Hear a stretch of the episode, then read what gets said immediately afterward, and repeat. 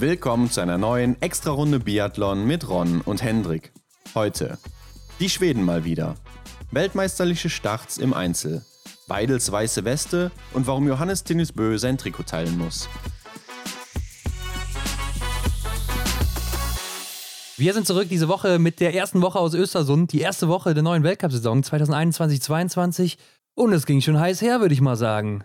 Ja, so wie es aussah, war es in Östersund ja gar nicht so heiß. Äh, von den Temperaturen her, da lag schon ordentlich Schnee. Aber ich glaube, die Leute haben sich zu Hause schon warme Gedanken gemacht. Denn bei den meisten vermutlich brannte schon die erste Kerze am Sonntag. Ah ja, es ist der erste Advent. Du hast recht, Hendrik. Äh, genau. Sehr romantisch von dir der Einstieg hier heute. Ja, wie du schon sagst, für die Biathleten war es ziemlich eisig. Ne? Wir hatten da circa minus 10 Grad, gerade am Sonntag auch. Da hat man gerade bei den Schweden und Schwedinnen gesehen, die waren ordentlich eingemümmelt da mit ihren mhm. blauen, wie heißt das, Buffs oder Mützen und keine Ahnung, was die da alles über den Kopf noch gezogen haben. Ja, sieht man ja eigentlich bei Sebastian Samuelsson in jedem Rennen. ja, das stimmt. äh, eigentlich komisch, ne? Bei so Schweden würde man eigentlich denken, ja, die sind so hart, die Wikinger da oben, denen macht die Kälte nichts aus, die kennen das, die sind da drin geboren worden. Mhm. Aber dem scheint nicht so. Also, das sind, glaube ich, die kälteempfindlichsten, habe ich so das Gefühl. Ja, ich hätte jetzt auch gedacht, dass man sich da langsam dran gewöhnen kann. Aber ja, ich glaube, ich hätte mich da noch mehr eingepackt. das glaube ich auch. Ja, dem würde ich mich anschließen. Okay, Hendrik, kommen wir vielleicht erstmal zu den News der Woche. Äh, die größte News: Wir haben ein neues Logo, ne? Neues Logo, neues Design. Konnte man ja. unschwer erkennen diese Woche auf Instagram oder in der letzten Woche auf Instagram. Genau, wir haben gedacht, wir bringen nochmal was Einheitlichkeit rein. Hier und da noch ein bisschen was an der Farbe gemacht.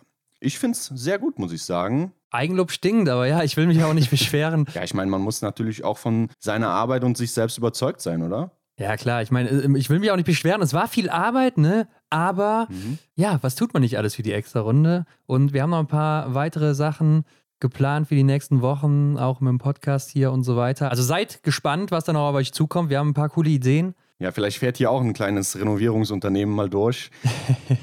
Aber schreibt uns gerne mal auch eure Meinung dazu. Wie empfindet ihr das? Ähm, was sagt ihr zu unserem neuen Design, das Logo? Wie gefällt euch das?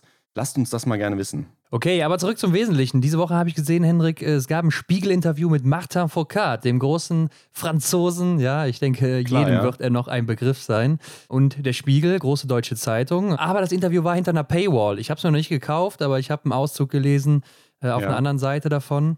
Und er hat unter anderem natürlich darüber gesprochen, warum er denn aufgehört hat, so früh schon, obwohl er gar nicht so alt war und auch noch voll im Saft stand.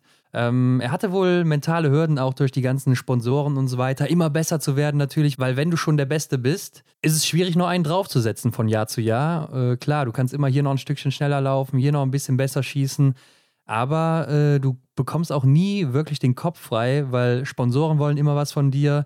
Du musst mhm. immer irgendwie was mit Biathlon zu tun haben und so weiter. Also hörte sich für mich schon so ein bisschen an, als ginge das Richtung Burnout oder sowas. Also zu viel Biathlon und äh, ja. ja. gar nichts anderes mehr im Kopf so wirklich. Ähm, ja, und das ist ihm einfach zu schwer geworden. Wenn man das dann eben über zehn Jahre so durchzieht, gerade in den letzten Jahren wurde es natürlich immer mehr, je erfolgreicher er dann wurde. Und du denkst dann eben immer nur über den Druck nach und der lastet natürlich jeden Tag auf dir, ganz klar. Mhm. Und es ist natürlich dann schwierig auch, eine Saison zu haben, wo es dann nicht mehr so läuft und du vielleicht nur noch Zweiter oder Dritter bist, wie es ja auch dann war nachher. Mhm. Und äh, da hat er gesagt, so hinterherlaufen konnte er auch nicht mehr gut. Ne? Das war auch nicht mehr so sein Ding. Wenn er in der Führung war, hat er sich komfortabel gefühlt und konnte alles mitmachen, aber wenn er eben hinten lag und dann der Angreifer war, dann konnte er nicht so sein volles Potenzial ausschöpfen. Und deshalb hat er am Ende gesagt, oder sein Körper auch gesagt, dass er aufhören sollte jetzt hier. Ja, ich glaube, das kann man sich gut vorstellen. Ne? Wenn man jahrelang der Beste war, dann häuft sich ja wirklich eine große Last auf den Schultern an, denn äh, jeder erwartet ja immer von dir diese eine Leistung. Man kennt dich ja quasi dann auch nicht anders und dementsprechend ja, kann man das schon nachvollziehen. Ja, aber ich glaube, du erwartest das auch selber von dir, dass du nicht mehr zurückfällst in ja, ältere Muster oder in ein schlechteres Ich, ne? Ja. Ja, war interessant. Äh, ich werde es mir wahrscheinlich auch noch ganz durchlesen. Ja, sonst gab es nicht so viel vor dem Start der ersten Rennen. Was mir dann aber doch aufgefallen ist vor dem ersten Rennen, es gibt neue Trikots, also das gelbe Trikot im Einzel. Ja. Das sah schon mal anders aus, auch das rote genauso. Und äh, Alim Bekava, die eigentlich nicht mehr 25 ist, beziehungsweise schon 25 ist, aber nicht mehr in der U25-Wertung, äh, durfte trotzdem nochmal das blaue Trikot tragen, das sie letztes Jahr gewonnen hatte. Mhm, gut aufgepasst. Ja, Alim Bekava fällt aus der Wertung raus. Ich denke mal, irgendeiner musste es ja tragen, oder? Und um vielleicht die Ausgangslage klarzumachen, durfte es dann nochmal tragen. Ja, finde ich auch in Ordnung. Aber ähm, was ist denn da los mit dem neuen gelben Trikot und dem roten Trikot? Also, das war ja auch zum größten Teil weiß. Ich wollte gerade sagen, also die Farbe an sich, die verschwindet ganz langsam. Ne? Die schleicht sich so über Jahre hinweg aus, habe ich das Gefühl. Ja, also fand ich dann auch ein bisschen komisch, gerade für den Zuschauer, der vielleicht nicht so oft zuguckt, dass er dann äh, sieht, ja, okay, das ist jetzt ein weißes Trikot, hat ein bisschen mehr Gelb, aber so wirklich fällt es auch nicht auf. Ne? Also so ja. groß von den anderen Nummern hat sich das nicht unterschieden. Da fand ich es schon cooler, als es dann komplett gelb war oder komplett rot. Und äh, Vanessa Vogt hatte ja das hellblaue getragen. Das war ja dann auch noch komplett blau. Also das war dann wieder andersrum. Also ich fand auch, sie hatte fast noch das auffälligste Trikot an dem Wochenende oder an dem Tag. Er hat es ja nur einmal getragen. Ja, also generell die Veränderung im Trikot finde ich jetzt nicht verkehrt, sodass man da immerhin eine Entwicklung äh, zeigt, ne, dass man immer wieder was anderes macht. Das finde ich ja, gut. Klar. Aber ja, dass eben dieses Erkennungsmerkmal dann mit und mit verschwindet, das ist ja nachher, wie du sagst, für einen, der es gar nicht so häufig schaut, dann wieder so ein Punkt, hm, ist es jetzt absichtlich oder ja, ja. was hier los, ne? Ja, oder ob es eben gar nicht auffällt, ne? Gerade dem Zuschauer, der vielleicht nur mal am Wochenende reinguckt oder so. Wäre jetzt so mein Bedenken an der ganzen Sache, aber komm, gehen wir doch mal rein ins erste Rennen der Damen Henrik in Östersund. Ganz klassisch der Einzel, wie es meistens so ist. Und die Damen fingen an am Samstagmorgen oder Vormittag. Genau. Direkt über 15 Kilometer Weltmeisterin ist man ja nicht umsonst, ne? denn da hat man mal ein Rennen bei der Weltmeisterschaft gewonnen, hat eine Medaille gewonnen und Marketa Davidova hat sich so wohl gefühlt im letzten Einzelrennen, dass sie sich gedacht hat, ich mache das einfach hier wieder so, wie damals auf der Pokljuka oder dieses Jahr sogar noch auf der Pokljuka. Ja. ja, gewinnt hier den ersten Einzel vor Lisa Theresa Hauser und erfreulich aus deutscher Sicht Denise Herrmann auf Rang 3. Ja, beide mit einem Fehler. Marketa Davidova 20 Treffer gesetzt, also perfektes Rennen, genau wie ihr Weltmeisterschaftsrennen damals. Hm. Habe ich ihr so nicht zugetraut, muss ich sagen. Also für mich war sie jetzt keine der Favoritinnen, auch weil ich eigentlich finde, sie ist gar nicht so eine gute Schützin. Ja. Aber ich muss sagen, sie hat mich hier echt äh, eines Besseren belehrt. Und äh, ich fand sie ziemlich ruhig am Schießstand und es sah richtig, richtig souverän aus, fand ich. Also ich hatte sie auch überhaupt gar nicht mehr auf dem Schirm. Ich habe auch an Pokluka gar nicht mehr gedacht. Aber da war es ja auch ähnlich, oder? Aber da kam sie auch mehr äh, über diese Überraschung. Und ja, eben hier ist es genau wieder so passiert. Es sind auch, glaube ich, nur drei Damen insgesamt fehlerfrei geblieben. Nee, sogar vier. Also es wurden einige Strafminuten geschossen, nur eben nicht bei der Siegerin. Ja, eigentlich ist sie ja auch eine, die, so, die übers Laufen kommt. Ne? War ja letztes Jahr die vierte oder fünf schnellste Läuferin im Weltcup. Also habe ich da auch eher was von ihr erwartet. Und ich weiß ja. aber auch, dass sie in den vergangenen Einzelrennen häufig bis zum Schluss, bis zum letzten Schießen noch vorne mit dabei war. Und mhm. da dann auch häufig so das Rennen verloren hat oder nochmal zurückgefallen ist, weil verlieren kannst du es ja nicht wirklich. Aber jetzt in den letzten zwei Einzel, ja, perfektes Rennen, was will man da sagen? Ne? Da kannst du sie auch kaum ja. schlagen. Zehnte Laufzeit, also super dabei. Range Time ist immer so ein Ding, da ist sie nie weit vorne, hier auch nur die 59. Eigentlich klassische Marketa Davidova, aber ein bisschen sicherer, mhm. fand ich einfach am Schießstand. Mhm. Ja, und da konnte die Konkurrenz nichts gegensetzen. Ich fand auch, viele der Favoritinnen haben sich sehr früh schon, gerade beim ersten Schießen, aus dem Rennen geschossen, wie Tyrell Eckhoff zum Beispiel, Lisa Vitozzi, Hanna Oeberg natürlich auch, die äh, ein ja. katastrophales Rennen gemacht hat aus ihrer Sicht. Und Gilles Simon, ne, von der man ja auch wieder viel erwartet hatte. Ja, es gab wirklich einige Ausrutscher nach unten. Franziska Preuß hatte ich auch den Anschein, dass sie relativ gut dabei ist und im Endeffekt dann Rang 23 mit vier Fehlern. Ja, sie hat es dann eben im zweiten liegenden Anschlag so ganz versaut, ne, mit ihren zwei Fehlern. Insgesamt dann vier Fehler geschossen. Aber auch Anaïs Chevalier-Boucher zum Beispiel mit fünf Fehlern rutscht auf Rang 52 zurück. Von der habe ich ja auch schon ziemlich viel erwartet. Wer die letzte Folge gehört hat, weiß Bescheid. Ja, Franzi hat mir läuferig echt gut gefallen. Ne? Also richtig gut losgelegt. Erste Runde war schon stark und war ja. einfach sehr souverän und gut unterwegs. Aber ja, wie du schon sagst, dann hier und da der ein oder andere Fehler halt zu viel. Klar, 16 Treffer am Ende zu wenig für ein Einzel, um vorne da mitzumischen. Mhm. Äh, ansonsten finde ich aber schon mal gut, dass du so siehst im ersten Rennen bei ihr, dass sie vorne mithalten kann. Gerade läuferisch, das ist einfach wichtig, um ja. zu sehen, äh, du bist vorne dran oder so, weil wenn du da eine schlechte Laufzeit hast, dann weißt du, ja gut, selbst wenn ich hier alles treffe, habe ich keine Chance, irgendwie auf, aufs Podium zu laufen. Und das mhm. ist bei ihr ja eindeutig nicht der Fall. Aber auch bei Anna Chevalier-Boucher habe ich auch gedacht, sie wäre läuferisch ein bisschen besser drauf aber war ja hier auch nur die 22. an dem Tag. Vielleicht mhm. hat sie aber auch ein bisschen rausgenommen. Ne? Sie hat ja auch schon bei den ersten zwei Schießeinlagen vier Fehler geschossen von ihren Fünfen. Also vielleicht hat sie dann auch gesagt, okay, das war's für heute. Ich konzentriere mich auf den Sprint und mache ein bisschen locker jetzt die letzten drei Runden. Könnte ja auch sein.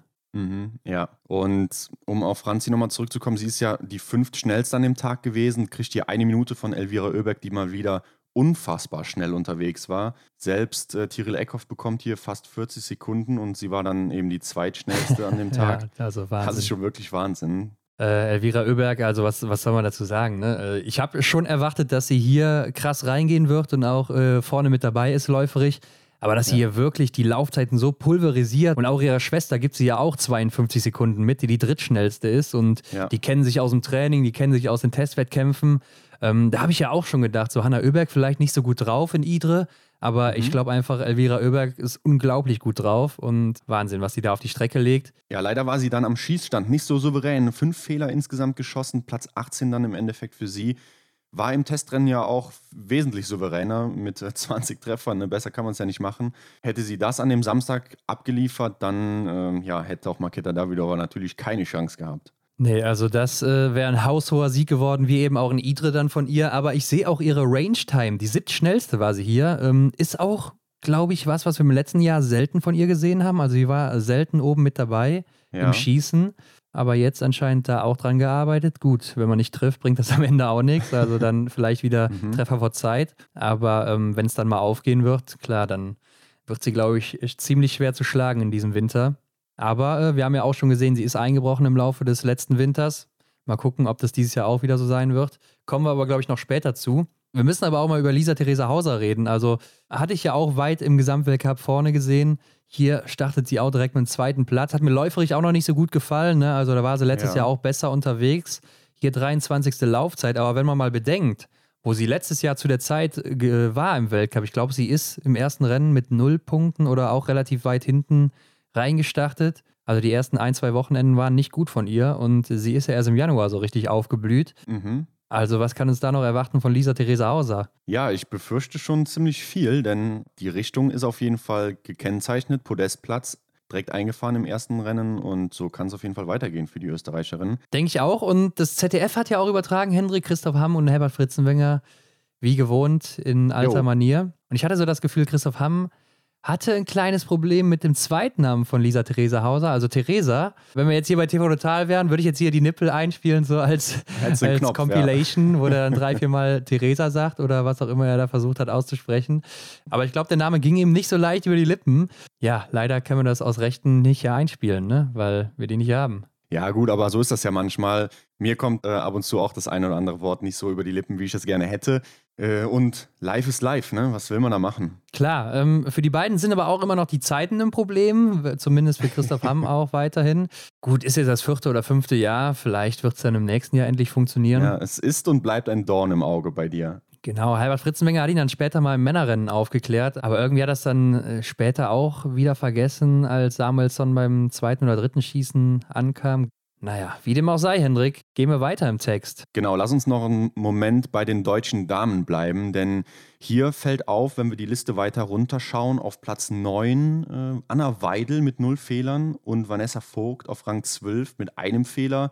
Die beiden haben wirklich ein super Einzel gemacht. Ja, sind auch super Schützinnen. Ne? Gerade Anna Weidel ja auch in der Range-Time immer sehr stark unterwegs. Jetzt hier ein bisschen weiter hinten 53. hat sie sich also ein bisschen mehr Zeit gelassen, äh, aber gut, 20 Treffer dafür gesetzt. Du hast eben schon gesagt, eine von vieren und deshalb Platz ja. 9. Neue Karriere-Bestleistung, genauso wie für Vanessa Vogt, beide damit auch die halbe Olympianorm. Was für die beiden jetzt äh, wichtig ist, würde ich sagen, auch in Hinsicht äh, darauf dabei zu bleiben und auch eben vielleicht dann die Chance auf Olympia zu bekommen.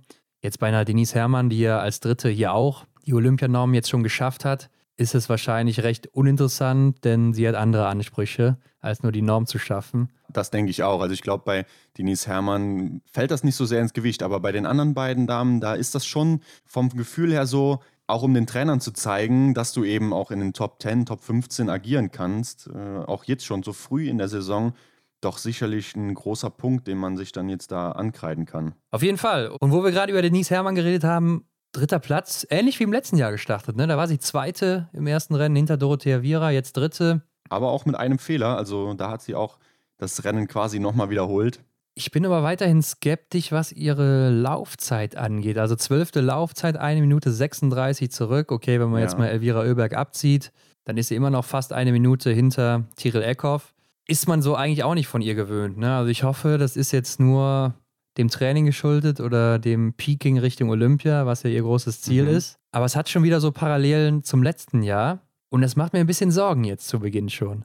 Ja, verstehe ich, aber dazu hat sie auch einen schönen Kommentar im Interview beim ZDF dann nach dem Rennen gegeben. Das war wohl nach dem Sprintrennen, wo sie sagte, dass sie über ihre Platzierung gar nicht so äh, traurig ist oder dass sie das gar nicht so mitnimmt, weil sie eben weiß, dass sie zu mehr imstande ist. Ja, warten wir mal ab, ob es dann auch wirklich so sein wird. Aber wenn dem so ist, dann ist es natürlich top für sie. Lisa Vitozzi, Hendrik, Platz 13, drei Fehler. Finde ich sehr schade. Hatte ich mehr von erwartet, hatte ich sogar in meiner Top 5 im Tippspiel. Oh, okay aber schießt beim ersten Schießen drei Fehler liegend und danach fehlerfrei, also total unnötig wahrscheinlich hier diese drei Fehler. Da warst du aber mutig. Hatte halt in Idro schon gute Ergebnisse, sah ganz souverän am Schießstand aus, sah auch so aus, als hätte sie ihre Liegenschwäche so ein bisschen überwunden.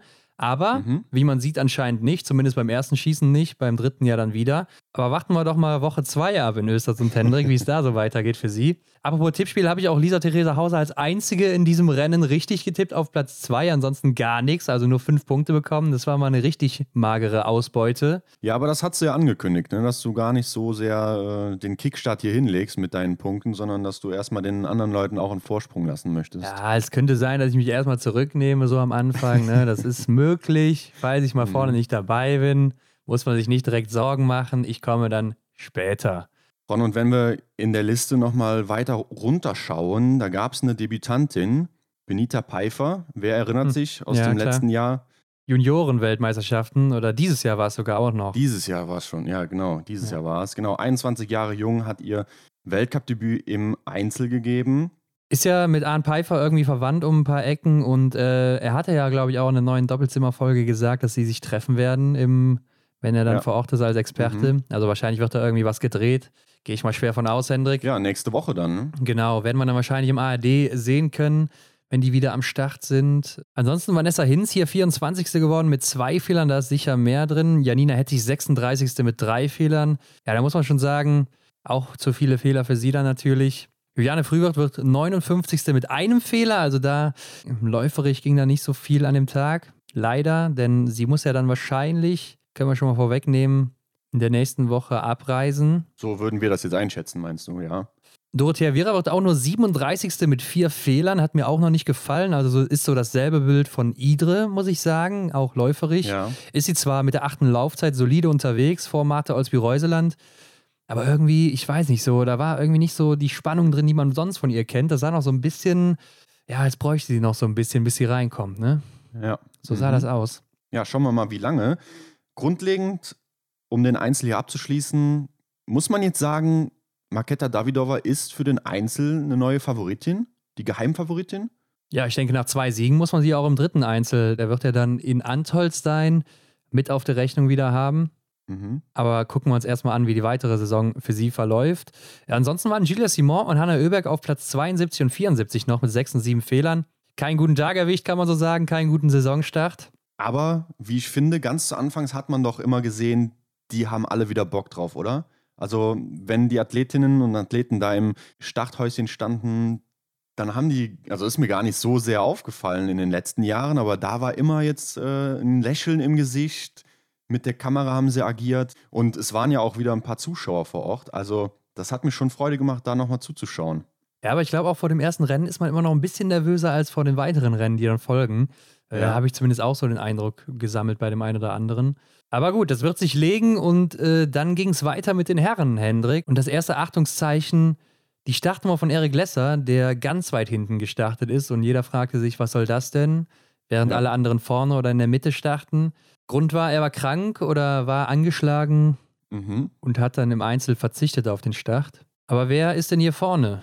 Ja, der Meisterschütze Stola Holmer Greit gewinnt hier mit 20 Treffern. Also hatte wirklich auch hier wieder sauber gearbeitet am Schießstand. Das war wieder schön zu sehen. Taille Bö auf Rang 2 und Simon Detieu überraschend auf Rang 3. Würdest du das so unterschreiben? Nee, eigentlich nicht, muss ich sagen. Also hat ja auch das letzte Saisonrennen in Östersund gewonnen den Massenstart und war sowieso zum Ende der letzten Saison sehr stark unterwegs. Großartig überraschend finde ich jetzt nicht, dass er auf dem Podium steht. Mhm. Äh, aber hier ist Dula Holmler Greit auch der Weltmeister im Einzel. Also beide Weltmeister gewinnen hier das Einzelrennen mit 20 Treffern sogar.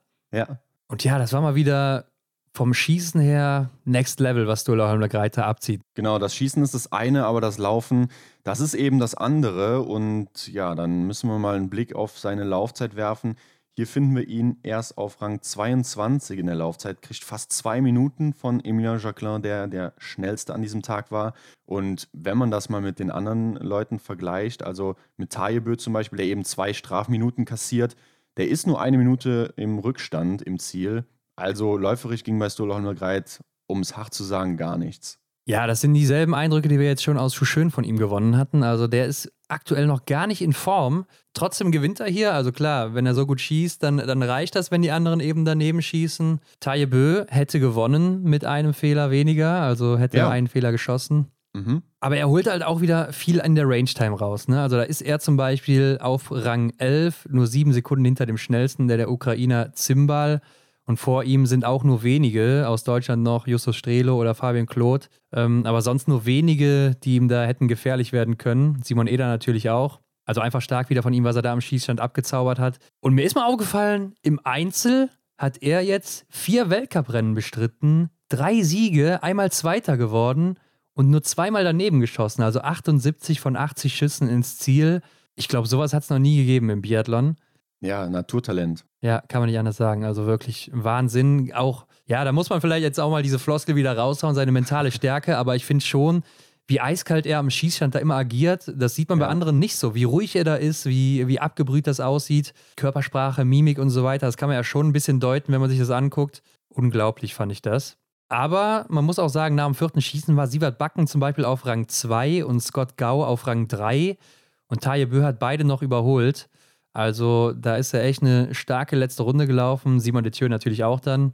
Oder die beiden sind ein bisschen abgefallen. Aber Scott Gau als Kanadier natürlich auch eine Bestleistung mit Rang 4, auch 20 Treffer gesetzt. Äh, da werden die Kanadier sich auch ordentlich gefreut haben. Und sein Bruder Christian Gau ist auch Zehnter geworden mit 19 Treffer. Mhm. Also die haben einiges richtig gemacht im Sommer. Ja, ich glaube auch für Scott Gau ist es ein besonderes Erlebnis, denn er verdrängt ja hier auch noch Johannes Tinnis Bö auf Rang oh, 5, ja. setzt sich eben noch vor ihn und äh, ja, das sieht man natürlich auch wahrscheinlich nicht alle Tage, beziehungsweise er dann wahrscheinlich nie wieder. Ähm, Johannes Tinnis Bö, zwei Fehler. Ja, und läuferisch war es auch noch nicht so sein Tag, oder? Nee, also man sieht es ja schon bei den Angangszeiten. Ne? Normalerweise setzt er da immer die Bestmarke in den Angangszeiten. Da reden wir aber gleich im Sprint nochmal drüber. Und ich hatte auch so den Eindruck, er sah noch nicht so frisch aus, oder? Er sah noch nicht so aus, mhm. als wäre er schon drin im Rennen geschehen. Hat es auch im, äh, in der Pressekonferenz nach dem Sprint gesagt, dass er so ein paar Rennen wahrscheinlich braucht oder er, er meint, der Körper braucht immer so ein paar Rennen, bis man dann drin ist.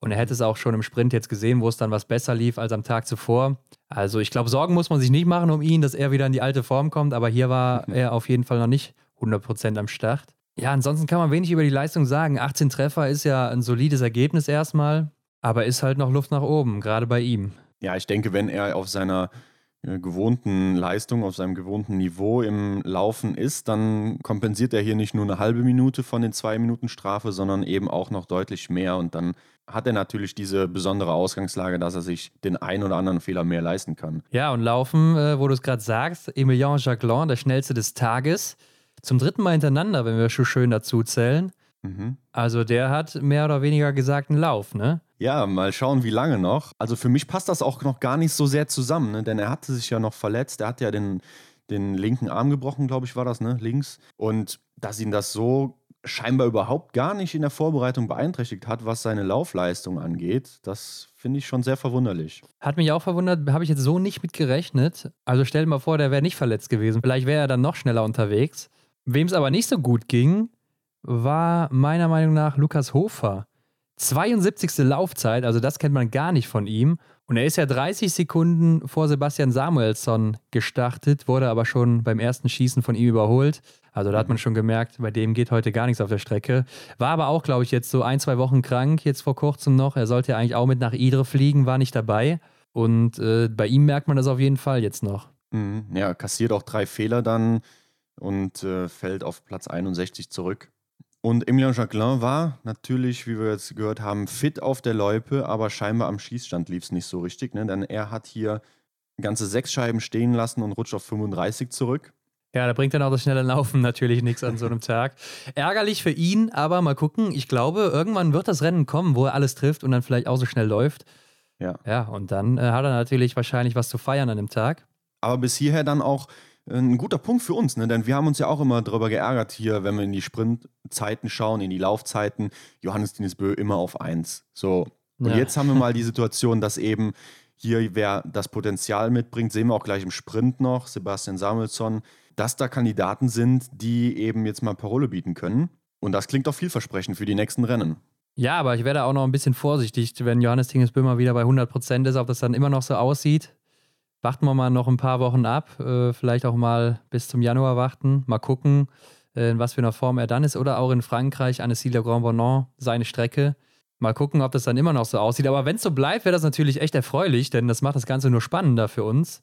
Und spannend hat es auch Roman Rees gemacht, ne? der bis zum letzten Schießen noch vorne wirklich mit dabei war.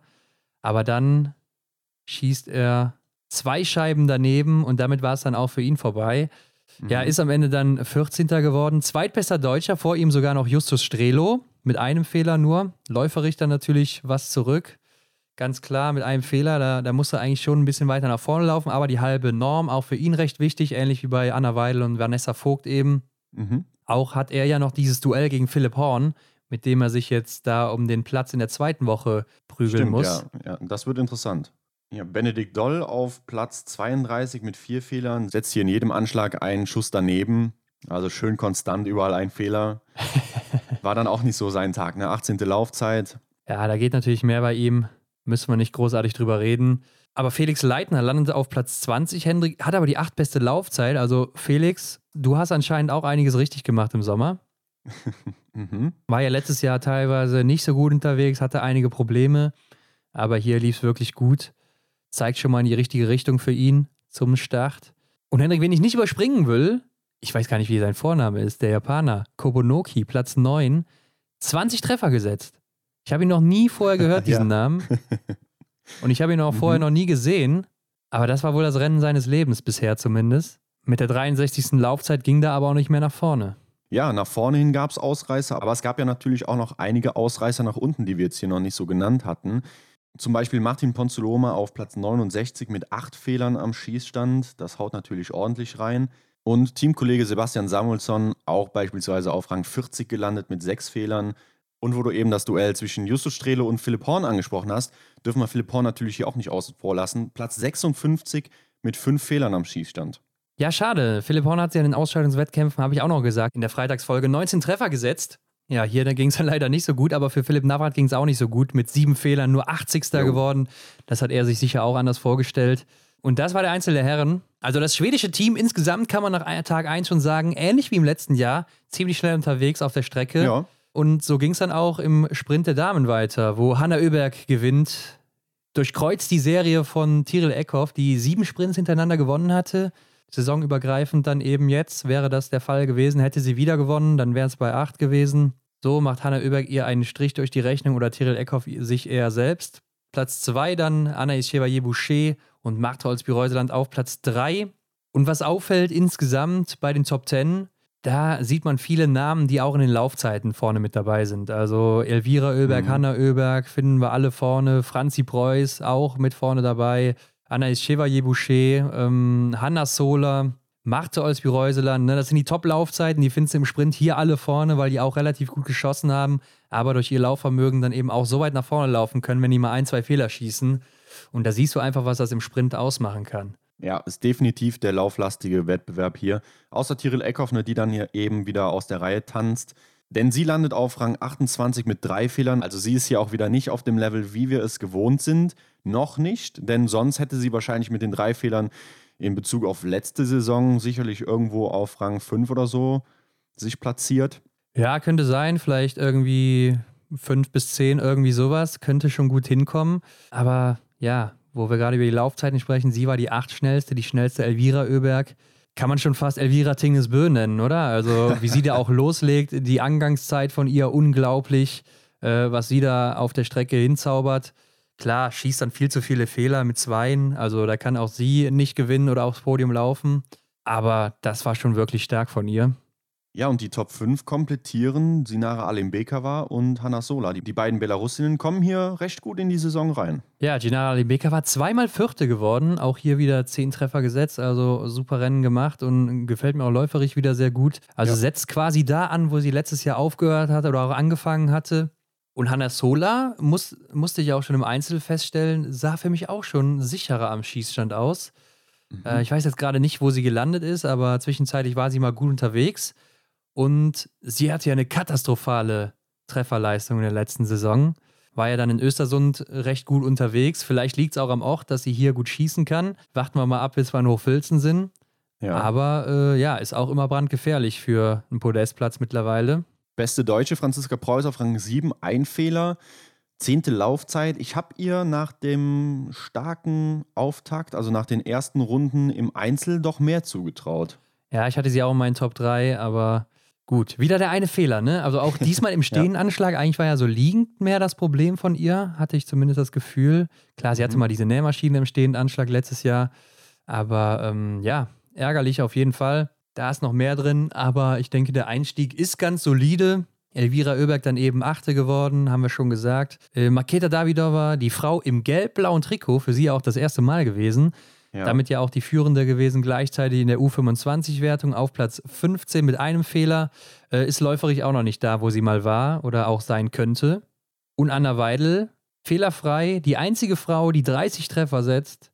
100% Trefferquote in den ersten beiden Rennen auf Platz 16. Ja, knapp an der kompletten Olympianorm dann eben vorbei. Da hätte sie mhm. Platz 15 gebraucht. Ja, wir haben es oft im Fernsehen gehört, ne? Also sehr, sehr knapp gewesen, ja. auch im Einzel schon. Ähm, ja, das wäre natürlich super gewesen für sie. Aber ich glaube, die ein oder andere Chance bekommt sie da noch. Ich glaube, sie ist auch übergreifend, auch zu den Männern hin, die einzige gewesen, die dann eben 100% geschossen hat an dem Wochenende. Äh, nee, Sievert Backen hat, glaube ich, auch 100% geschossen. Hatte auch ja. 20 Treffer im Einzel gesetzt und 20 Treffer ah, im ja. Sprint. Okay, okay, ja. Aber Henrik, hast du auch mitbekommen, wie Herbert Fritzenwenger an der Weile erklären will, wie sie am besten trainiert, um die letzte Runde zu überstehen?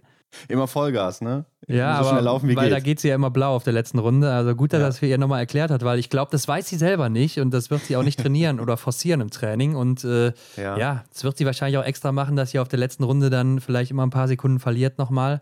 Gut, dass Herbert da nochmal mitgeholfen hat. Wie sah es dahinter aus? Lisa Theresa Hauser, die im Einzel noch so geglänzt hat, rutscht hier auf Platz 21 ab, ist äh, mit zwei Fehlern ins Ziel gekommen. Ja, und läuferisch war es dann eben auch nicht so ihr Tag. Ja, hatte ich auch in meinen Top 5. Also hatte ich ein bisschen mehr von erwartet. Gerade nach dem mhm. Tag zuvor habe ich gedacht, ja, am Schießstand sah richtig gut aus. Im Sprint war es dann leider nicht der Fall. Aber Hendrik, sie ist immer noch vor Dorothea Viera und vor Dorothea Viera ist auch Lotte Lee. Beide ein Fehler. Lotte ja. Lee, die Belgierin, also ich will ihr jetzt nichts, aber eine Dorothea Viera mit einem Fehler sehe ich schon weiter vorne. Äh, mhm. Gerade in diesem Feld. Läuferig ist sie aber auch wieder hier nur 23. Ob das noch was wird, ob sie sich da nochmal fangen kann? Ja, gut, im zweiten Rennen der Saison. Wir haben jetzt schon oft immer gesagt, das muss man nicht so überbewerten, auch die Vorbereitungsrennen. Jetzt sind wir auch nur eine Woche später. Das, äh, da wird bestimmt nochmal die Formkurve nach oben gehen. Aber bei ihr ist mir aufgefallen, im liegenden Anschlag, vielleicht ist dir auch aufgefallen, hat sie immer nach jedem Schuss, hat sie so mit der Schulter gezuckt. Ja, ja, habe ich auch gesehen, ja. Was das wohl für Auswirkungen hatte. Ja, das habe ich auch gedacht. Also, ob sie da vielleicht nicht den Schaft zu weit wegzieht oder so. Also, wenn jetzt hier ein Athlet zuhört, der kann uns da mal gerne aufklären. Ja. Kannst du mal ja, schreiben. Ich hatte eher so das Gefühl, den Gedanken dabei, dass sie denkt so, oh, das ist mir aber unangenehm da gerade irgendwie, dass sie nicht in die richtige Position reingekommen ist, wie sie sonst gewohnt war. Ja, wer weiß, vielleicht hatte sie auch Schmerzen in der Schulter, könnte ja sein. Also ist ja nicht ausgeschlossen, Impingement oder sowas. Ja. Ne? Wenn das Gewehr dann dagegen, gegen die Sehne kommt oder so, dass es dann schmerzt, aber ja, mal gucken. Über, beobachten wir auf jeden Fall mal die nächsten Wochen. Denise Herrmann, 25. Ja, haben wir eben schon ein bisschen drüber geredet. Läuferig halt noch nicht so dabei. Äh, Ingrid Landmark-Tandrevold auch noch keine guten Tage gehabt jetzt hier. 27. mit zwei Fehlern. Amy Baserga aus der Schweiz auch dabei. Die beste Juniorin, 34. ein Fehler. Ähm, hatte aber auch, glaube ich, längere Zeit Beschwerden im Sommer. War verletzt, war, glaube ich, auch mal krank. Also ist noch nicht bei 100 Prozent. Mhm. Julia Simon wird wieder nur 35. und Vanessa Vogt 38. mit zwei Fehlern. Dahinter Janina Hettich 40. mit zwei Fehlern. Ja, sie sind auch beide in der Laufzeit so um den Platz 30. Da ist Vanessa Vogt sogar noch etwas weiter vorne. Lisa Vitozzi auf Rang 43, also auch hier im Sprint hat es nicht so funktioniert. Schießt drei Fehler, läuferisch auch Rang 30. Hat aber die schnellste Range-Time, also da kann man ihr nichts vormachen. Aber gut, ja, drei Fehler. Sie ist mir auch einfach liegend ein Mysterium. Warum trifft sie liegend nicht? Also, wie kann stehend ist sie ja echt meistens sehr gut. Klar, jetzt jetzt auch einen Fehler geschossen von den dreien. Aber ja. liegend, da ist sie, also da kann man ihr echt nichts zutrauen. Da weiß man nie, was rauskommt. Mal äh, zieht sie da alles weg innerhalb von 20 oder 18 Sekunden teilweise mhm. sogar. Und jetzt hier, ja, läuft es einfach nicht in den ersten beiden Rennen. Aber wer auch noch ganz gut unterwegs war, war lange Zeit zumindest Stina Nilsson, die vier Fehler geschossen hat, 55. geworden ist am Ende.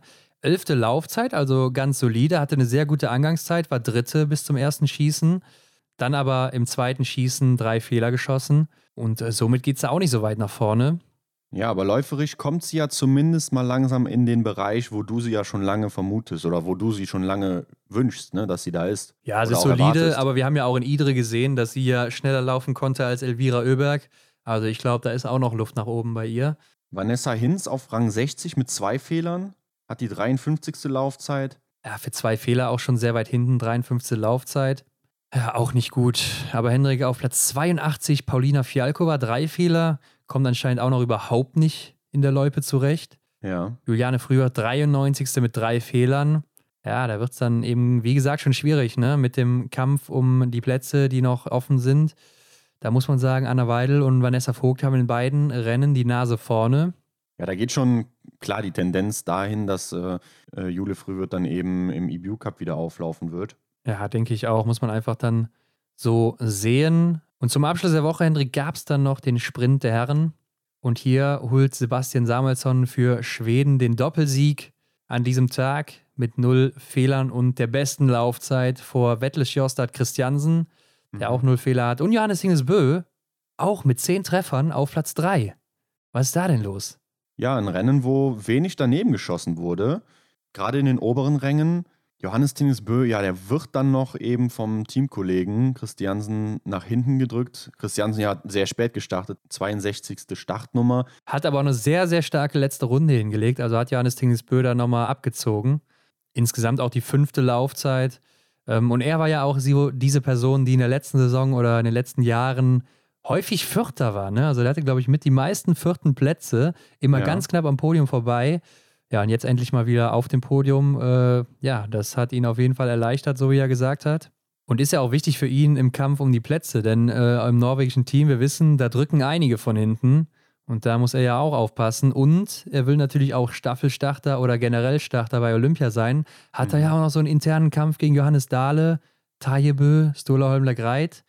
Ne? Also da ist ja auch nie ganz klar, wer startet dann da, wenn man nur vier Startplätze hat. Ja, ist wirklich hart. Und wenn man sich dann auch mal die ähm, Nachkommen da anschaut, ne, die ganz jungen äh, Talente aus dem Team, wie Sievert Backen oder Philipp Field Andersen. Backen hatte ja auch 20 Treffer gesetzt. Im Einzel war da Sechster, jetzt hier Achter. Also, das sind schon echt gute Leistungen. Und die Jungs stellen auf jeden Fall ihre Ellbogen raus.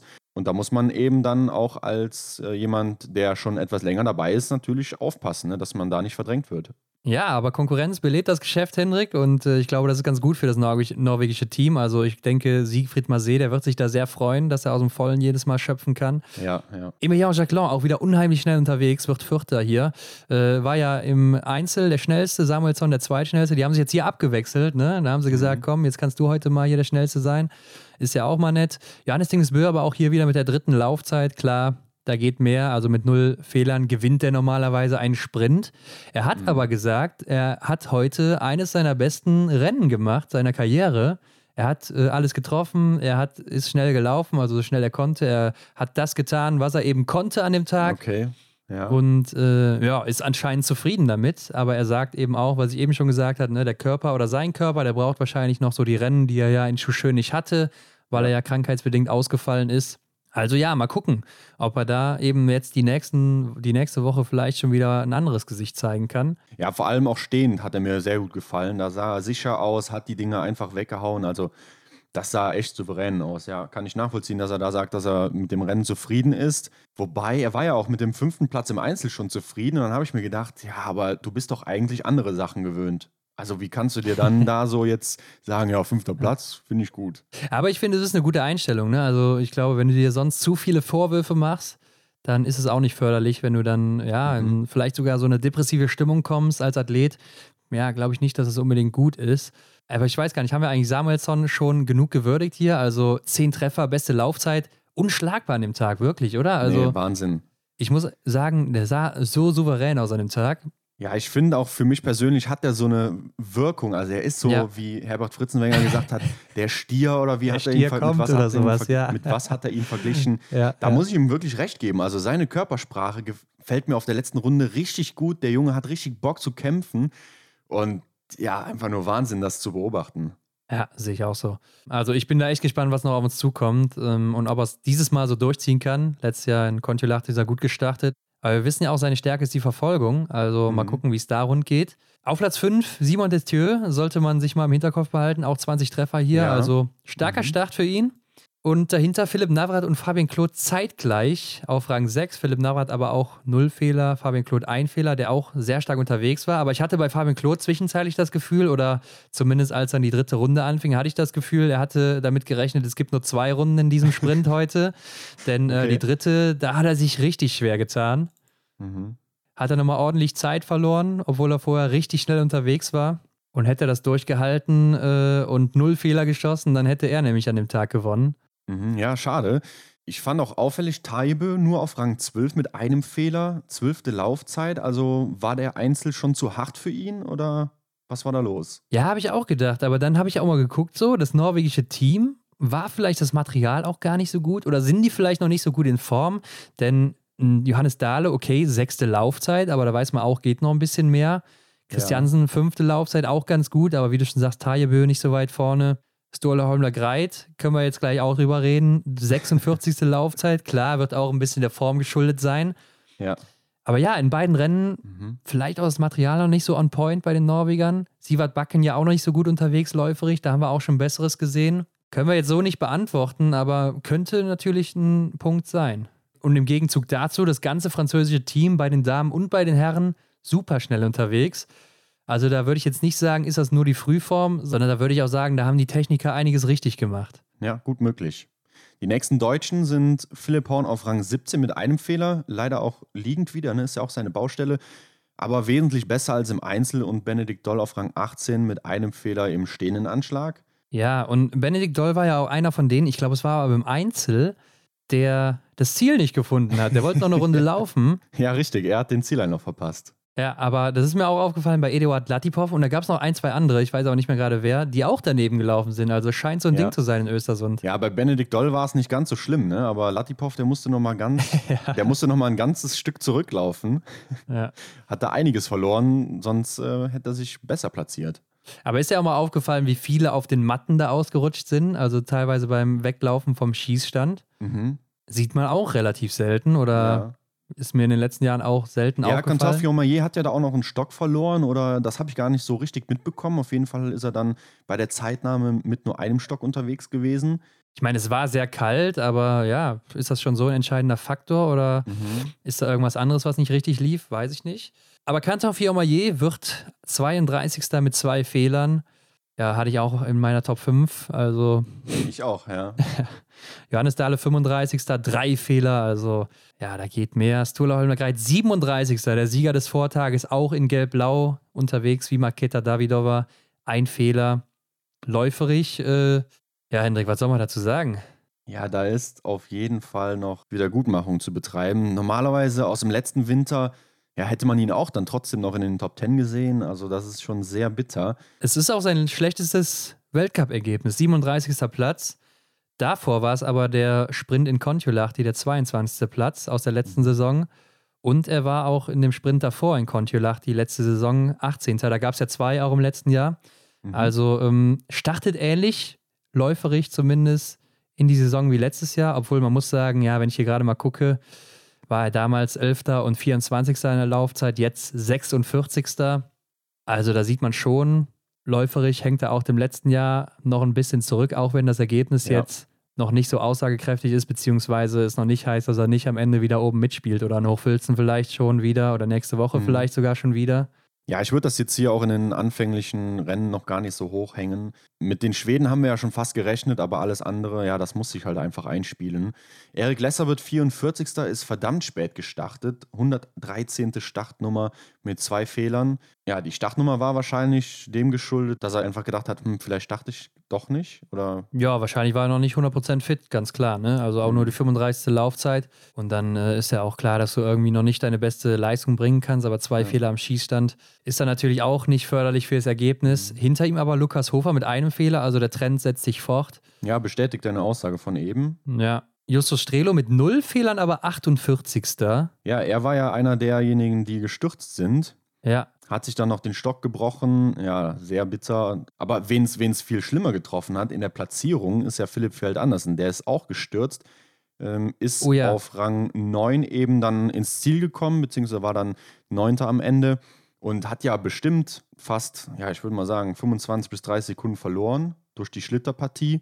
Ja, und dann kann man sich ja mal ausrechnen, wo er dann gelandet wäre. Ne? Er wäre fast auf Platz 5 gelandet oder so. Ja, aber das, das, gibt Motivation fürs nächste Rennen, glaube ich. Aber bei Justus Strelo, ja, 84. Laufzeit finde ich dann trotz Sturz doch ein bisschen heftig. Ich glaube, so riesig war der Nachteil nicht. Klar, er wird ja auch hier seine 10 bis 20 Sekunden verloren haben. Aber ich glaube, das war es dann auch schon äh, mit ja, ansonsten zehn Treffern musste, glaube ich, schon mindestens unter die Top 25 laufen. Und Roman Rees wird aber 65. mit drei Fehlern.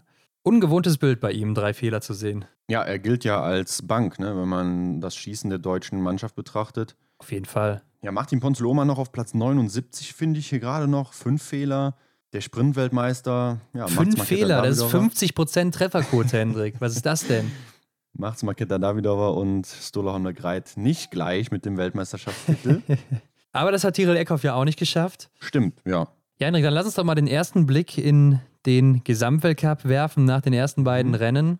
Und da haben wir nämlich ein sehr interessantes Ergebnis, wie ich finde. Ja, schauen wir uns die Herren an. Hier führen nämlich gleich zwei Athleten. Simon Detieu steht über Johannes Tinisbö, aber haben beide 88 Punkte. Ja, was heißt über? Sie sind äh, gleich, ne? Beide auf dem ersten Rang. Denn beide sind einmal Dritter, einmal Fünfter geworden. Also der eine in dem Rennen, der andere in dem Rennen. Mhm. Und dadurch werden die jetzt im kommenden Rennen, im kommenden Einzelrennen, beide das gelbe Trikot tragen. Ja, das ist aber schon eine äußerste Seltenheit, oder? Auf jeden Fall. Also äh, habe ich, glaube ich, ich weiß gar nicht, ob ich das schon mal gesehen habe, so wirklich. Also wird wahrscheinlich auch nur in den anfänglichen Rennen möglich sein. Ne? Alles andere wäre ja wirklich dann ein ähm, außergewöhnliches Niveau auch ne, von beiden. Das ist ja, so aber auch ein Zufall. Auch Zufall ne? Ja, ja großer klar. Zufall. Aber jetzt hier ist wirklich mal was Besonderes, ja. Ja. Taibe knapp dahinter, fünf Punkte nur auf Rang 3. Also man sieht auch so insgesamt wenig Punkte ne, für die Führenden. Also sonst haben wir gesehen, ja. weit über 100 meistens oder so nach den ersten beiden Rennen. Oder um die 100, jetzt nur um die 88, hier hat Taibe 83.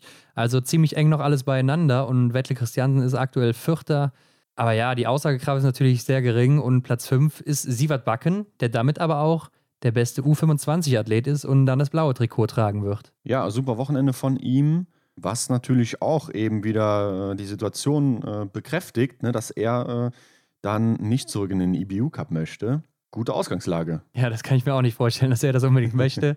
Stühler Holm Legreit, Platz 8, äh, ja, nur vier Punkte geholt, dann eben im Sprint und Sebastian Samuelsson ist dahinter, hat nur einen Punkt im Einzel geholt.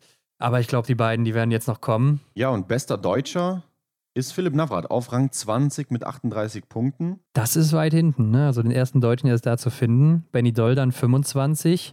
Mhm. Justus Strelo 29, Roman Rees 30 und Philipp Horn 34. Eric Lesser natürlich dann dementsprechend weiterhin, beziehungsweise hat er noch gar keine Punkte jetzt gemacht. Ja. Und da ist natürlich jetzt die Frage, wen nimmst du mit? Justus Strehle oder Philipp Horn für die nächste Woche? Johannes Kühn kommt aus dem IBU Cup hoch. Die beiden sind nur vier Punkte auseinander.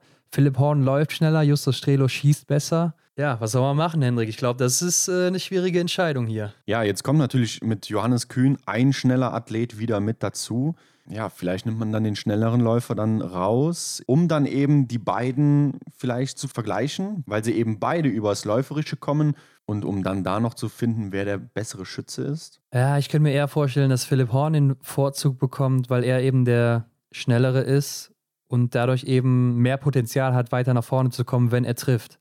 Ja. Und ich glaube, das könnte ausschlaggebend sein hier. Mhm. Aber ja, ich denke, wir werden es Montag, Dienstag wahrscheinlich schon erfahren. Könnte ja nicht allzu lang dauern. Aber lass uns mal auf die Damen gucken. Da führt nämlich Marketa Davidova immer noch. Ist auch punktgleich, mhm. also interessant hier, ist auch punktgleich mit Ginara Alimbekova. Aber jetzt kommt hier zum Tragen, dass Marketa Davidova einen Sieg geholt hat und mhm. damit ein besseres Ergebnis hat als Ginara Alimbekova, die zweimal Vierte war. Und deshalb wird Marketa Davidova aktuell als Erste geführt, wird das gelbe Trikot tragen als Einzige. In ihrem Fall das gelb-blaue, weil sie auch U25 noch ist. Und das, obwohl sie im zweiten Rennen 15. geworden ist. Wo man ja eigentlich sagt, hört sich nicht so gut an im Vergleich zu zwei vierten Plätzen, oder? Ja, aber sie hat den Sieg auf ihrer Seite im Einzel und von daher ist dann schon gerechtfertigt, finde ich. Martholz Bereuseland auf Platz 3, Lisa Hauser auf Platz 4, Denise Herrmann finden wir hier schon auf Platz 5. Also trotz ihrem ja, okayen Ergebnis aus dem Sprint ja. hält sie sich da auf Rang 5 mit 64 Punkten. Ja, aber auch wie bei den Herren, ähnlich viele Punkte wurden hier verteilt oder vergeben bisher, beziehungsweise eher gesammelt von den Damen, sagen wir es mal so. Also ich fand so allgemein an dem Wochenende recht viel Verwirbelung in beiden Rennen. Ne? Mal waren die vorne, mal waren die vorne und das ist ja eigentlich auch gut für die Spannung wieder als Zuschauer, äh, mhm. sodass es auch ja nicht einer ist, der vorne wegläuft und alles gewinnt. Und man schon nach den ersten vier, fünf Rennen weiß, ach, Martin Foucault, der wird schon wieder hier Gesamtweltcup-Sieger. Ja, das wird wahrscheinlich nie wieder der Fall sein. Aber ich weiß, was du meinst. ja, das äh, sorgt für Spannung und ähm, das macht das Ganze interessant. Hinter Denise Herrmann finden wir noch die Russin Uliana Nigmatulina. Und der Name ist neu, aber äh, die Person, die dahinter steckt, die ist nicht neu, denn das ist, soweit ich weiß, Uliana Kaisheva, ja, du weißt es gut, Hendrik, denn es ist sie, ja. Äh, also erst denkt man sich, ja, wer ist das denn da vorne? Aber ja, er hat sich in den beiden Rennen auch ganz gut verkauft, sodass sie aktuell Sechste ist. Äh, ist ja so ein bisschen untergegangen, oder? Ich fand es aber auch, muss ich gerade nochmal einwerfen, wo wir jetzt gar nicht mehr bei den Herren sind.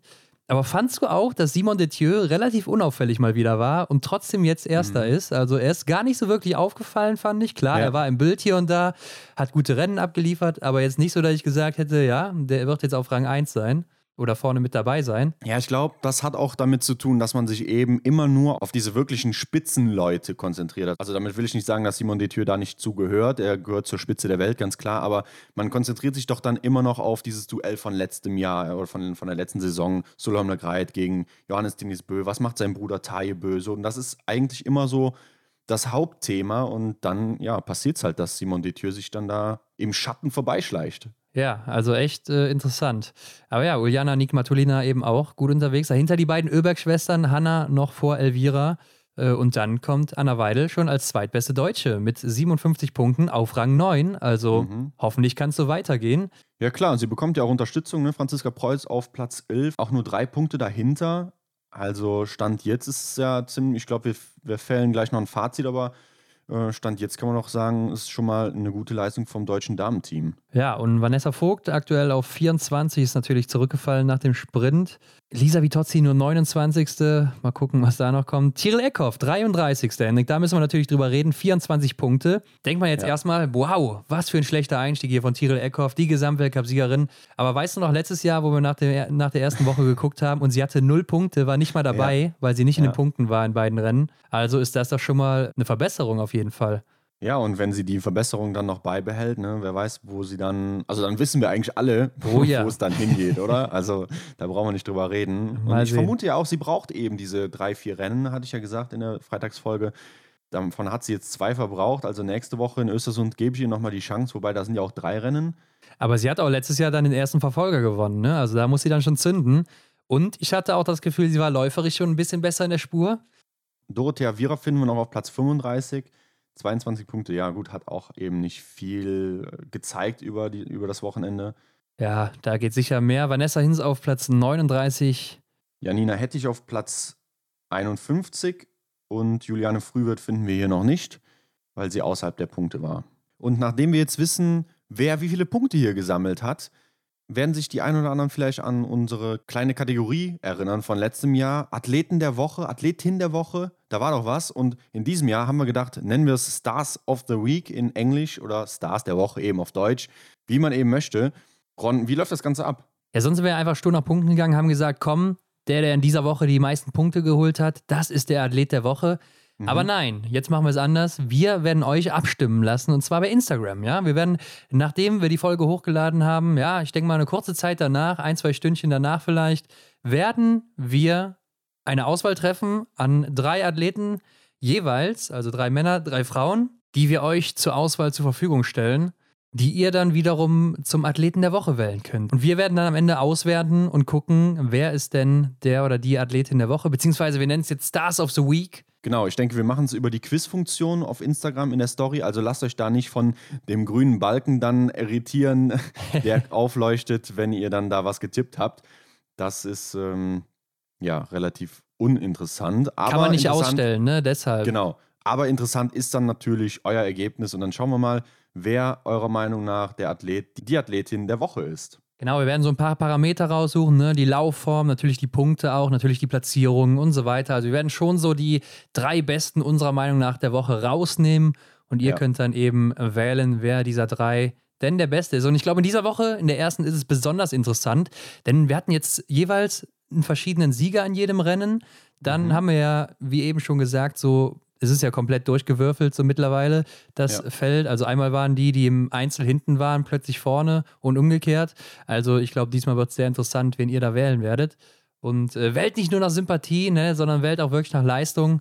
Aber ihr werdet es dann alle sehen. Also heute am Montag, nachdem die Folge jetzt online ist, guckt da mal bei Instagram rein in unsere Stories. Da werdet ihr dann alles finden. Ja, und wenn ihr die Folge zufällig, was eigentlich nicht der Fall sein kann, aber vielleicht hört ihr die Folge erst am Dienstag oder Mittwoch, dann seid auf jeden Fall auf nächste Woche gespannt, denn dann gibt es eine neue Abstimmung und vielleicht hört er dann was früher rein. Ron, ich habe es schon angesprochen, wir fällen noch ein Fazit. Was sagst du so zur deutschen Mannschaft, ähm, sowohl Herren als auch Damen? Was würdest du so sagen zum Abschluss? Ja, vielleicht bleiben wir gerade bei den Damen. Äh, Vanessa Vogt und Anna Weidel haben sich echt stark verkauft. Gerade Anna Weidel wirklich gut. Ähm, klar, da ist läuferig Luft nach oben, da muss noch was gehen, weil sie wird nicht immer mhm. alles treffen. Ne? Und dann wird es weiter nach hinten gehen. Also hoffen wir mal, dass da noch was geht jetzt in den nächsten Wochen, wenn sie auch so ein bisschen häufiger jetzt mal dabei ist im Weltcup, dass sie da vielleicht mal ein bisschen mithalten kann vorne. Und ansonsten Denise Herrmann, denke ich auch, da ist noch was drin. Also gerade läuferig muss da was kommen, wenn sie wieder in alte Form kommen will oder auch um Medaillen mitkämpfen will. Und Franzi. Preuß verkauft sich super auf der Strecke, hat aber so dieselben Probleme wie im letzten Jahr am Schießstand, noch zumindest. Mal gucken, ob das noch abgestellt wird. Ansonsten könnte Janina Hettich am Schießstand wahrscheinlich noch ein bisschen besser schießen. So ist man es von ihr gewohnt, ja. Und bei den Herren, ja, da muss man schon sagen, war es wirklich nicht gut, oder? Philipp Navrat war halt so der Lichtblick. Ja, Verhalten, da gebe ich dir recht. Also ich hatte auch schon bei den Damen, habe ich es mir aufgeschrieben, hm, da kam es mir so vor, als da kam es mir so vor, dass eben nicht die Athletinnen vorne waren, von denen man es eigentlich hätte erwartet. Ne? Also äh, von der Vanessa Hinz oder von Janina Hettich, die eben schon fest im Team, schon lange mit dabei sind von denen hätte ich mir eigentlich einen stärkeren Start gedacht als von, ja, zum Beispiel Vanessa Vogt oder eben Anna Weidel. Ne? Aber dasselbe Prinzip kann man doch dann auch über die Herren sagen, denn hier im Einzel war Justus Strelo der Beste mit Roman Rees zusammen und im Sprint mit äh, Philipp Navrat auf Platz 6. Ja, weiß jetzt nicht, ob ich ihm da auch die beste Platzierung zugetraut hätte vom deutschen Team. Da redet ja auch dann jeder immer direkt über Benedikt Doll. Ja, hätte ich auch so erwartet, aber Philipp Navrat, ja, fand ich jetzt auch nicht so verwunderlich, muss ich sagen. Also ich traue ihm auch viel zu. Mhm. Habe ich ja, glaube ich, auch schon öfter mal durchklingen lassen hier. Ja, ja. Aber der Rest war schon recht weit hinten, auch läuferig, geht noch nicht viel. Aber gerade bei den Damen kann man noch festhalten, in den schießlastigen Wettbewerben, da läuft es oder, oder scheint es zu laufen, finde ich jetzt zum Beispiel. Aber im Gegensatz dazu sieht man auch in den Sprintrennen beziehungsweise in den lauflastigen Rennen, die wir jetzt gesehen haben, eben, dass es ja doch dann schon noch ein kleiner Rückstand ist, den das deutsche Team da hat, was die Leistung auf der Loipe angeht. Ja, ich würde jetzt nicht das ganze Team nehmen. Wie gesagt, Franzi Preuß ist da schon gut dabei, ne? kann man nicht anders sagen. Mhm. Äh, aber insgesamt muss man auch sagen, es ist doch ein sehr ähnliches Bild wie im letzten Jahr. Ne? Die Schweden, die legen hier einen Wahnsinnsstart hin, gerade auf der Strecke, muss man das so sagen. Tiril Eckhoff, die braucht anscheinend immer ein bisschen Zeit zum Anfang. Denise Herrmann ist ungewiss, ähnlich wie im letzten Jahr, was da jetzt noch rauskommt. Alim Beka war es wieder top dabei oder generell so das äh, belarussische Team. Ne? Auch läuferig sehr gut unterwegs gewesen hier an dem Wochenende. Mhm. Also, das haben wir letztes Jahr ziemlich genauso gesehen. Die Franzosen waren auch am Anfang schon ganz okay dabei. Östersund liegt denen sowieso meistens. Also da haben sie schon einige Siege geholt und gute Erfolge. Lagreit kopiert natürlich das erste Rennen komplett, wie letztes Jahr, so mehr oder weniger. Ja, ja. Also irgendwie wiederholt sich das alles so ein bisschen. Aber ich habe so bei dem einen oder anderen das Gefühl, zum Beispiel Sebastian Samuelsson, Emilien Jacquelin, da ist so ein Ticken was mehr gegangen ne, mhm. im Sommer. Und da bin ich mal gespannt, wie das weitergeht. Ich glaube, auf das Tippspiel müssen wir in dieser Woche noch nicht eingehen, oder Hendrik? Das ist noch nee, zu da früh. hat sich noch nicht so viel getan. Ja. Äh, schauen wir uns in der nächsten Woche mal an. War jetzt auch nicht so berauschend, muss ich sagen, bei mir. Im IBU Cup ging es aber auch noch ganz gut ab. Ne? Wir haben ja letztes Mal schon erzählt, Lukas Fratscher und Marion Wiesensater, die haben da gewonnen. Jetzt war es Franziska Hildebrand mit dem Doppelsieg im Sprint und Verfolger. Und auch Lukas Fratscher hat nochmal äh, den Sprint gewonnen, ist dann, glaube ich, Sechster im Verfolger geworden. Aber auch Kühn, Johannes Kühn und David Zobel waren oben mit dabei. Also es läuft richtig gut bei den Deutschen da im IBU Cup und äh, mhm. die machen natürlich dann auch Druck auf die Kandidaten und Kandidatinnen, die im Weltcup sind im deutschen Team. Vielleicht nicht auf dem Niveau, wie es bei Norwegen der Fall ist, ne, haben wir ja eben darüber gesprochen, dass die Konkurrenz da das Geschäft belebt, aber das kann natürlich auch aufs deutsche Team zutreffen. Ne? Äh, ich glaube, wenn du siehst, dass deine Kontrahentinnen bzw. deine Kolleginnen und Kollegen natürlich äh, im IBU Cup liefern, ja, dann musst du natürlich in, an der Weltspitze dreimal liefern. Ne? Ja, klar, sonst bist du eben direkt weg, gerade wenn dann so ein Lukas Fratscher drückt und der scheint ja echt wieder in Topform zu sein. Also, so wie er damals äh, IBU Cup Gesamtsieger geworden ist, so scheint er ja gerade, wenn nicht sogar noch besser drauf zu sein. Also, ja. Wirklich top. Äh, den werden wir wahrscheinlich auch noch im Weltcup sehen, kann ich mir nicht anders vorstellen, wenn das so weitergeht. Ähm, wie es in der nächsten Woche weiter, Hendrik? Wir haben die zweite Woche in Östersund, also wir bleiben in Schweden. Genau, wir starten mit dem Sprint der Damen, dann Sprint der Herren und daran klebt ein Verfolger. Das heißt, im Sprint schon gute Leistungen bringen. Aber wir sehen auch schon das erste Teamrennen bzw. die erste Staffel. Ja, und ich muss ja sagen, ich erwarte Ähnliches wie in dieser Woche, zumindest läuferisch. Also ich glaube, da wird sich nicht besonders viel tun. Ich glaube, dass ein Johannes Dinges Bö draufpacken wird. Also der wird im nächsten Sprint wahrscheinlich äh, wieder oben mit dabei sein, wenn nicht sogar wieder der schnellste. Dann glaube ich aber auch, dass eine Tyrell Eckhoff wieder was draufpacken wird. Ich glaube, dass mhm. die Schweden insgesamt wieder sehr stark sein werden. Ich glaube auch, dass die Franzosen wieder läuferig gut dabei sind. Ähm, ich glaube, da wird sich halt insgesamt nicht viel tun. Ich glaube auch, dass das deutsche Team sich da wieder schwer tun wird. Ja. Aber ich bin auch mal gespannt auf die Staffeln. Da ist vielleicht was drin für die Herren und die Damen. Ja, gerade bei den deutschen Damen, finde ich, äh, mit der Leistung von Anna Weidel, wo ich mir jetzt fast nicht vorstellen kann, dass man die nicht in der Staffel bringt, oder? Bei so einer Performance am Schießstand. Ja, natürlich. Also sie wird auf jeden Fall aufgestellt, denke ich zumindest, wenn sie äh, jetzt auch nochmal so performt hier in der zweiten Woche. Ja. Die Damen haben ja den Sprint und den Verfolger zuerst, die Herren haben den Sprint und dann die Staffel und dann den Verfolger. Ja. Also das haben sie rumgedreht. Ähm, ja, da muss dann bei den Herren natürlich schon im Sprint gezündet werden, wenn du in der Staffel starten willst. Und bei den Damen haben sie zwei Rennen mhm. Zeit, sich zu zeigen. Also ja, auf wen muss man achten? Wahrscheinlich Sebastian Samuelsson, Emilien Jacquelin, Johannes Dingesbö. Der Mann in Gelb, äh, Simon Detieu, bitte nicht übersehen. Und bei den Damen, natürlich Tyrell Eckhoff darf man nicht vergessen, auch wenn ja. sie jetzt hier nicht dabei war. Aber ich glaube, hier können wir noch viele andere aufzählen und vor allen Dingen bin ich mal gespannt, was Elvira Oeberg macht in Woche 2, ob sie mal mhm. trifft und dann mal gucken, wo es hingeht. Ja, das haben wir ja gesehen, wo es dann hingeht. Aber ja, ich glaube auch, dass die Favoriten sich so langsam hochschaukeln. Also, ähm, dass die von dir genannten Athletinnen und Athleten eben dann so langsam in Form kommen und von Rennen zu Rennen einfach eine, einfach eine Entwicklung da ist. Und ja, dann sehen wir wahrscheinlich wieder verrückte Rennen. Genau, und damit ihr nichts verpasst, werden wir die Termine natürlich auf Instagram bringen. Also Guckt da vorbei. Anfang der Woche wird es soweit sein. Ich glaube, Dienstag oder Mittwoch, ne, Henrik? Da bringen wir die Termine. Mhm, mhm, ja. Und das ARD wird übertragen. Das heißt, es gibt äh, das erste Rennen mit Christian Dexne. Ich freue mich schon wahnsinnig drauf. ja, da bin ich bei dir. Also, er ist doch auch zumindest in unseren Augen ein großer Teil des Biathlons. Der ja, darf einfach nicht fehlen. Dann werde ich auf jeden Fall wieder mit meinem Christian Dexner Fanshirt vorm Fernseher sitzen. ähm, aber wie du schon gesagt hast, schreibt uns doch auch mal unter das Folgenbild. Was haltet ihr eigentlich von unserem neuen Logo, dem Design? Und was glaubt ihr denn, wer in Woche 2 auftrumpfen wird in Östersund? Äh, ansonsten natürlich nicht vergessen, abonniert uns bei Spotify, bewertet uns, wo ihr nur könnt. Am besten mit 5 Sternen, wenn euch das gefallen hat. Teilt es überall, wenn ihr mehr davon hören wollt. Und Hendrik, damit verabschiede ich mich für diese Woche, auch von dir und bis nächste Woche. Ja, auf in Östersund Woche 2. Ich bin gespannt. Wir hören voneinander. Ciao.